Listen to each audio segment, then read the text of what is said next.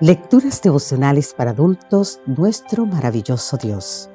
Cortesía del Departamento de Comunicaciones de la Iglesia Dentista del Séptimo Día Gascue en Santo Domingo, capital de la República Dominicana. En la voz de Sarat Arias.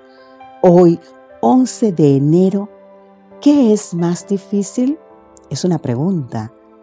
Santiago capítulo 4, versículo 6 nos dice, Dios resiste a los soberbios y da gracia a los humildes. ¿Qué es más difícil?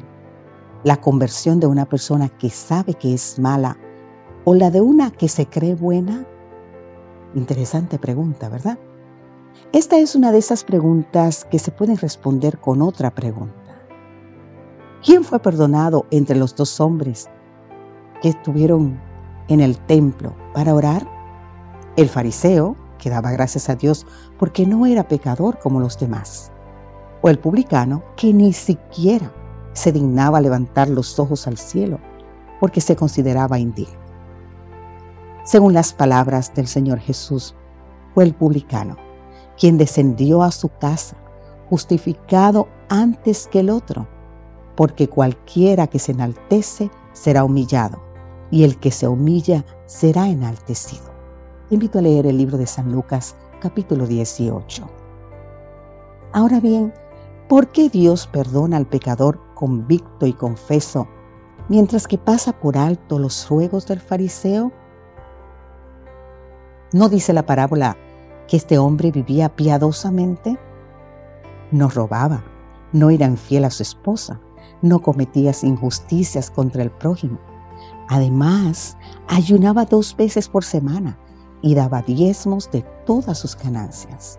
Ah, pero, sin embargo, salió del templo sin la bendición de Dios.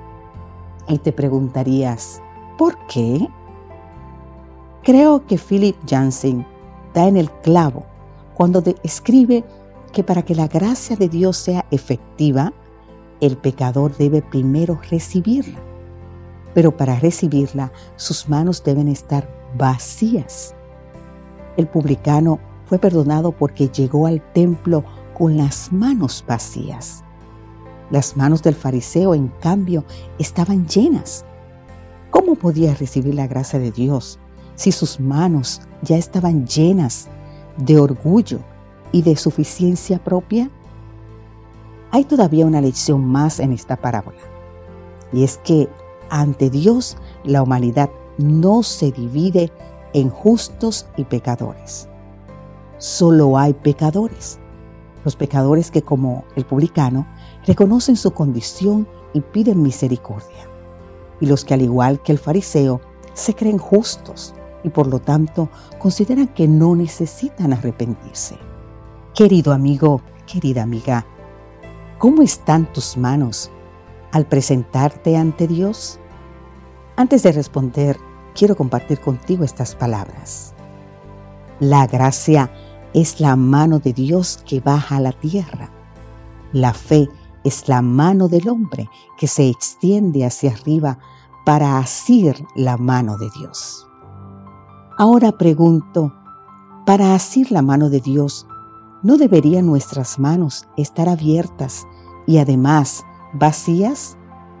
Entendemos ahora ¿por qué el publicano fue perdonado, mas no así el fariseo?